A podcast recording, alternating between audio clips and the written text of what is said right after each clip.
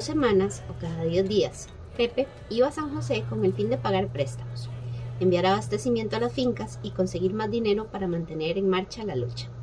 Como aquellos viajes suyos requerían de siete u ocho horas a caballo y dos o tres días de permanencia en la ciudad, también significaban para mí el permanecer sola en la finca, sin alguien que hablara inglés en 50 kilómetros a la redonda.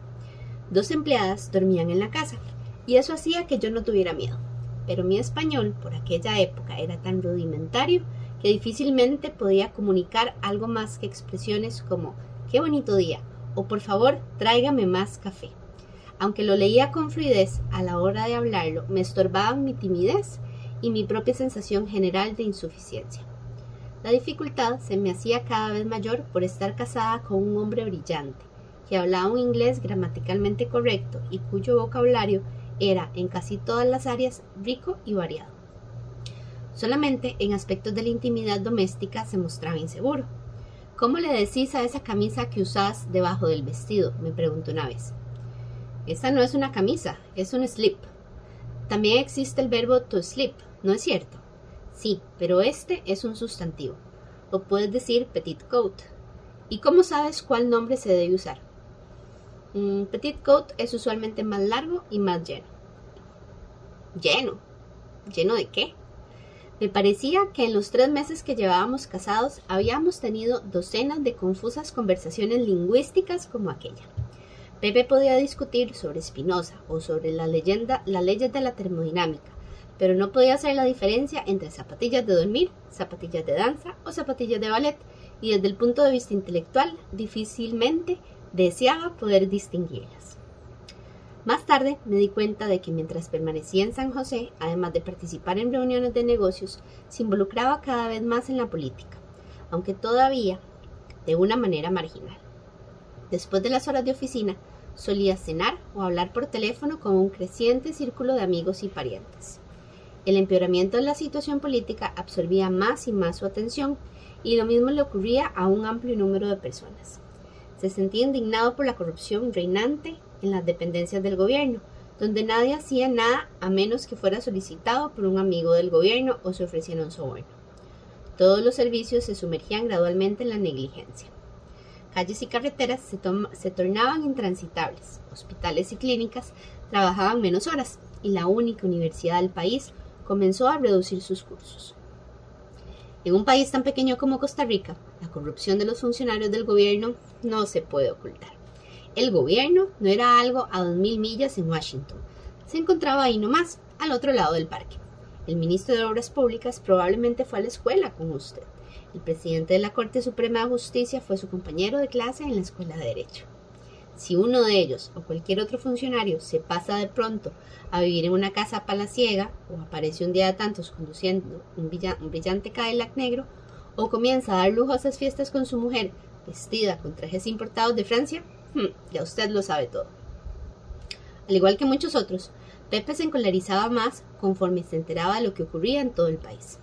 Como ocurre usualmente con la nueva administración, el gobierno del presidente Calderón Guardia se inició y medio dio un caluroso resplandor de esperanza.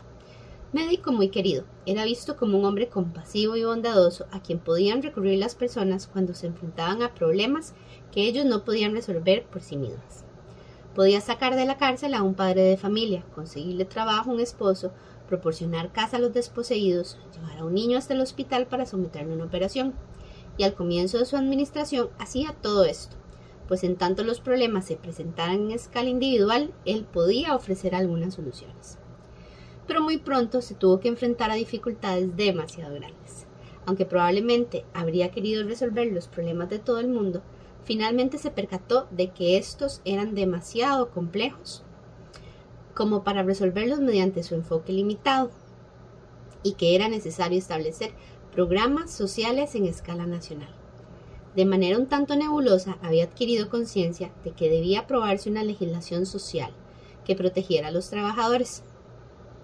Estos necesitaban, como mínimo, leyes sobre salarios y sobre la jornada, compensaciones por desempleo y seguro de salud.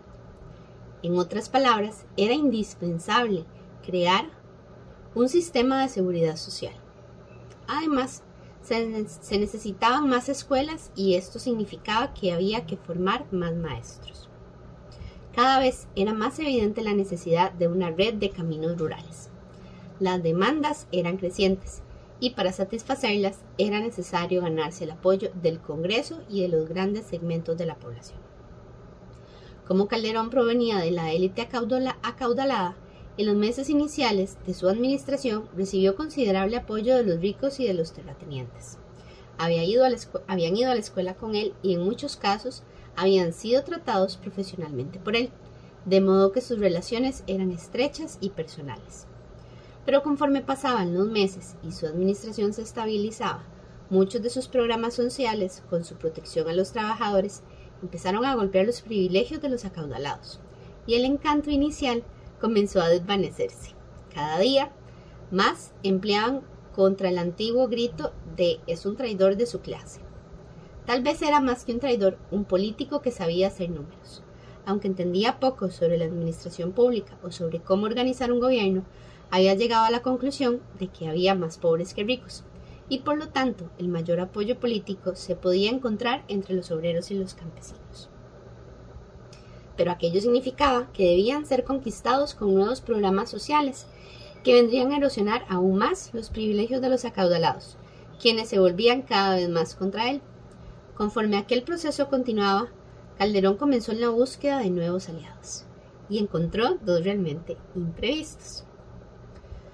Como me lo había dicho con anterioridad, Tío Vinel, el líder y fundador del Partido Comunista de Costa Rica, era un hombre extraordinario, llamado Manuel Mora. Era un firme ideólogo y un verdadero creyente, pero también era un político práctico. Habiéndose dado cuenta de que Calderón necesitaba apoyo, le ofreció el de su partido a cambio de una legislación social que protegiera a la clase trabajadora.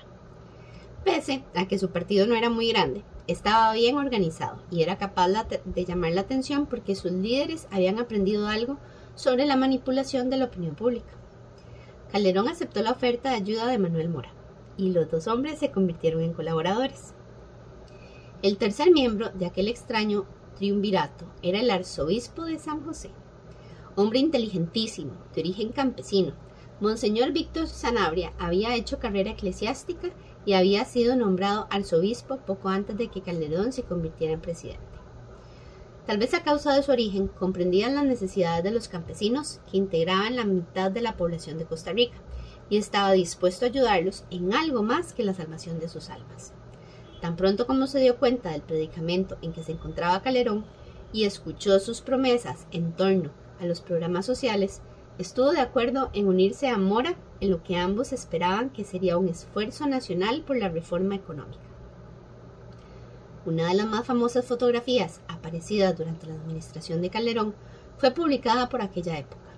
Mostraba a tres hombres sentados en un jeep eran el arzobispo Sanabria, cabeza de la Iglesia Católica, Manuel Mora, cabeza del Partido Comunista, y Calderón Guardia, cabeza del gobierno costarricense, quienes se dirigían sonrientes y felices a inspeccionar un proyecto gubernamental que ellos apoyaban.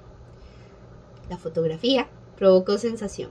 La imagen del arzobispo sentado al lado del líder comunista, a quien la mayoría de los costarricenses consideraban el anticristo, constituyó para para la recalcitrante mayoría católica algo así como una tradición de la fe. Pepe solía regresar de sus viajes a San José, poseído de una rabia que aumentaba conforme pasaban los meses. No objetaba las políticas que protegían a la clase trabajadora, o le ofrecía el tan necesitado apoyo económico. Lo que sí se había convertido para él en casi una ofensa personal era la idea de que los amigos del presidente y sus secuaces se estaban enriqueciendo con los contratos gubernamentales de que los fondos públicos iban a parar a los bolsillos privados, mientras que el país necesitaba muchas escuelas, carreteras y unidades sanitarias, y de que hombres incompetentes y corruptos eran nombrados en puestos importantes. Y estaba determinado a hacer algo al respecto. Discutíamos lo que debía hacerse. La televisión se hallaba a muchos años de distancia, por lo que él tenía que recurrir a otros medios de comunicación. Pensaba escribir una serie de artículos en la prensa, o convocar a numerosos actos públicos en los que se pudieran discutir los problemas, O, si no eso, llamar a una sola maratónica nacional en la que hablarían él y uno o varios de los más importantes eruditos de la política. Cada opción tiene sus ventajas y sus desventajas, decía. Espero no estar tan enojado como para que eso no me haga hablar con incoherencia cuando tenga que decir algo. La incoherencia no era exactamente la característica con la cual se le pudiera asociar, pero yo me daba cuenta de que la cólera podía torcer el comportamiento de cualquier persona, de modo que aquella cautela con respecto a él mismo no era tan descabellada. Pero en todos los años que vivimos juntos, nunca lo vi expresar cólera a menos que fuera con un propósito. La utilizaba únicamente para presionar a las personas para que hicieran lo que él quería, más que para dar salida a sus propios sentimientos. Nadie va a hacer nada, nada, agregaba, por lo menos nada tan dramático que lance al pueblo a la acción. ¿Y qué hay de un discurso por la radio? interrogué. Cada bar, cada pulpería en el país tiene una radio. Llegarás a más gente que por cualquier otro medio. Hmm. Le gustó la idea y comenzamos a discutir lo que habría que decir. Él quería hacer un análisis razonado de algunos de los problemas del país. Yo lo impulsaba a ser breve y a introducir algunos rasgos de dramatismo para mantener la atención del público. Aunque me escuchaba, yo podía sentir que no lo tentaba con la posibilidad de incurrir en alguna pirotecnia verbal. Parecía preferir un tono reposado, que lo hiciera sonar responsable y racional, y convenciera a la gente de que la situación era lo suficientemente seria como para que siempre, dentro del marco legal del país, algún tipo de acción fuera indispensable. Los meses pasaron de vez en cuando trabajaba en su discurso que se había convertido en una especie de broma entre nosotros. Su obra magna pospuesta para ser pronunciada un día, en un mítico y remoto futuro. Mientras tanto, continuaba mi aprendizaje del español. Trataba de memorizar palabras mientras observaba a mi alrededor en la habitación o caminaba por los senderos abiertos en medio de la plantación de cabulla pero en el campo mis intentos por aprender a hablar correctamente se veían obstaculizados por el hecho de que nadie se atrevía a corregirme. Los mismos trabajadores apenas si poseían un vacilante dominio de la gramática española y aun si hubieran sido enciclopédicos, para ellos era indispensable la idea de decir a la esposa del patrón que se había equivocado. Cierta vez le pregunté a la empleada si la palabra casa era femenina o masculina. Me miró por un momento en estado de estupefacción y luego me respondió prudentemente. Como usted quiera, señora. Al aprender un idioma, el imprudente resulta atrapa, atrapado con frecuencia por palabras que suenan igual en dos lenguas. Y sin embargo, tienen significados totalmente diferentes. En la casa de mi cuñada tuve la ocurrencia de decir en una sala llena de gente que me sentía embarazada por mi mal español. Ante la confusión de la mayoría, quienes hablaban inglés, me explicaron que tal como yo lo había dicho por mi mal español, había dejado la impresión de que estaba encinta. Embarazada significaba en español corriente una forma muy especial de decir embarrassment. Habíamos vivido nueve meses en la lucha, cuando sobrevino un cambio importante en nuestras condiciones de trabajo. Después de años de presiones, peticiones, ruegos y amenazas, los propietarios de los alrededores de la lucha habían convencido a la compañía de teléfonos que les instalara un sistema telefónico. Eso significaba que todas las fincas propiedad de nuestra empresa podrían comunicarse entre ellas. Adicionalmente, los cuatro almacenes rurales podían mantenerse en contacto permanente, no solo entre ellos, sino también con los distribuidores de San José, de manera que el envío de cuerdas podía coordinarse con el ritmo de las ventas. Finalmente, las casas de los tres Figueres, Pepe, su hermano Antonio y su padre don Mariano, podían comunicarse, aunque esto se dejó de último. desde la perspectiva del actual mundo computarizado, resulta difícil imaginar los problemas de trabajar en el completo aislamiento. Durante la estación lluviosa, la única manera de comunicar una localidad con otra consistía en enviar un jinete a que hiciera el viaje de dos horas y medio del barro hasta la agencia telegráfica más cercana. Desde ahí despachaba unas pocas líneas que llegaban usualmente con un retraso de varias horas, y en el mejor de los casos arribaban garrapateadas o en el peor incomprensibles. De manera que contar con teléfono y su teórica capacidad de comunicación instantánea parecía más bien un milagro, pese a que muchas veces los contactos eran inciertos porque el operador no se encontraba en su puesto o porque el viento había derribado una parte del tendido. Una tarde, durante uno de los viajes de Pepe a la ciudad, me encontraba leyendo frente a la chimenea y de pronto sonó el teléfono. Era tío Vinel. Como siempre, sin perder el control, su voz se deformaba y se desvanecía en la línea, ahora más fuerte, ahora más débil, aunque de alguna manera me producía la sensación de que se trataba de algo importante. Debe haber un error, dije. La línea está tan mal que no puedo ir. ¿Cómo dices? Mi tío lo intentó de nuevo, pero su voz se debilitó demasiado en el medio de su frase. Habla más fuerte, rugí frente al teléfono. Creo haberte oído decir que Pepe fue encarcelado. Así es, hizo un discurso, la radio, la policía. Estática y ruidos extraños, chillidos y un lamento quejumbroso nos interrumpieron. Luego vino la última parte de sus palabras. Vente para la ciudad enseguida. Él pregunta por ti. Un chasquido y el teléfono quedó en silencio. En la cárcel. Ridículo. Sabía que había entendido mal. Gente como nosotros no va a la cárcel. Gente como nosotros habla con el juez o deposita una fianza o pone a los abogados a arreglar las cosas. Era una locura pensar que mi esposo pudiera estar en la cárcel. Me sentía ultrajada ante la posibilidad de que tío Vine le estuviera tratando de asustarme.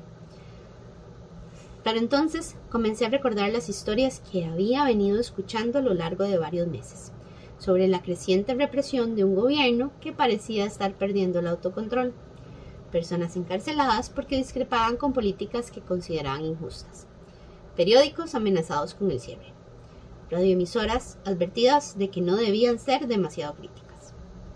Sabía que estaba permitiendo que mi imaginación se desbocara pero conforme avanzaba la tarde se acrecentaba mi miedo y mi agitación.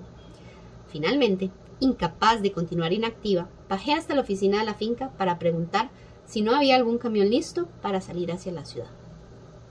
O un auto que me pudiera llevar, por lo menos, al lugar donde, a unos 5 kilómetros, el camino se encontraba con la carretera principal. Una vez en el portón de salida, podría parar un camión de carga o al menos uno de los destartalados autobuses que discurrían ruidosamente entre San José y la frontera con Panamá. Desde aquella salida se encontraban a una hora de viaje la capital y la casa de mi tío, donde podría tener noticias de Pepe. Estaban cargando con rollos de soga un camión que saldría rumbo al almacén de San José. Me acerqué lentamente, con la esperanza de poder comunicarme con el chofer, pues si me ponía nerviosa, asustada o preocupada, mi cerebro dejaría de funcionar en lo que se refiere al dominio del español, y no podría entender nada. Buenas tardes, dije, pues en español no importa cuán presionado o apurado se encuentre uno, la cortesía exige que se salude siempre con amabilidad. Buenas tardes, señora, dijo el chofer. ¿Hay un camión para San José? De lo que respondió, Tuve la esperanza de que significara algo así como que el camión estaría listo en una hora, pero que no podíamos estar seguros. Sin embargo, después de muchos malabarismos verbales, caí en la cuenta de que el chofer se detendría a recogerme y que yo podría estar en la ciudad antes de que finalizara el día. De vuelta en la casa, separé los leños de la chimenea para que el fuego se apagara solo, puse algunas cosas dentro de un bolso para mi estadía en la ciudad y pedí que me sirvieran café algo que Pepe siempre hacía antes de salir hacia alguna parte. Yo había aprendido que el café siempre estaba listo, día y noche, encima del fogón de leña. La empleada aparecía con las pequeñas tazas colocadas encima de una bandeja ovalada de metal y una servilleta inmaculada debajo de cada platillo. El café negro ya servido y algunas veces ya azucarado. Y nosotros servíamos algunos tragos antes de hacer casi cualquier cosa. Mientras removía mi café frente al fuego moribundo, me sentí invadida por oleajes de pánico. ¿Qué era lo que estaba pasando? ¿Por qué aquella aterrorizante afirmación de mi tío sobre la policía y el encarcelamiento de Pepe? No poder entender claramente hacia que todo esto fuera más espantoso, especialmente cuando recordaba haber leído acerca de personas que desaparecían detrás de paredes impenetrables y no volvían a salir de ahí. Desde luego, Costa Rica se vanagloriaba por no hacer nunca eso con sus ciudadanos. O mejor dicho, anteriormente se vanagloriaba de ser un país latinoamericano en el que en el que el respeto por los derechos humanos era un ejemplo para el resto del continente. Pero ahora, la bocina del camión interrumpió mis pensamientos. Me despedí de las empleadas, tomé mi bolso y cerré la puerta principal. No había manera de prever que no volvería antes de dos años.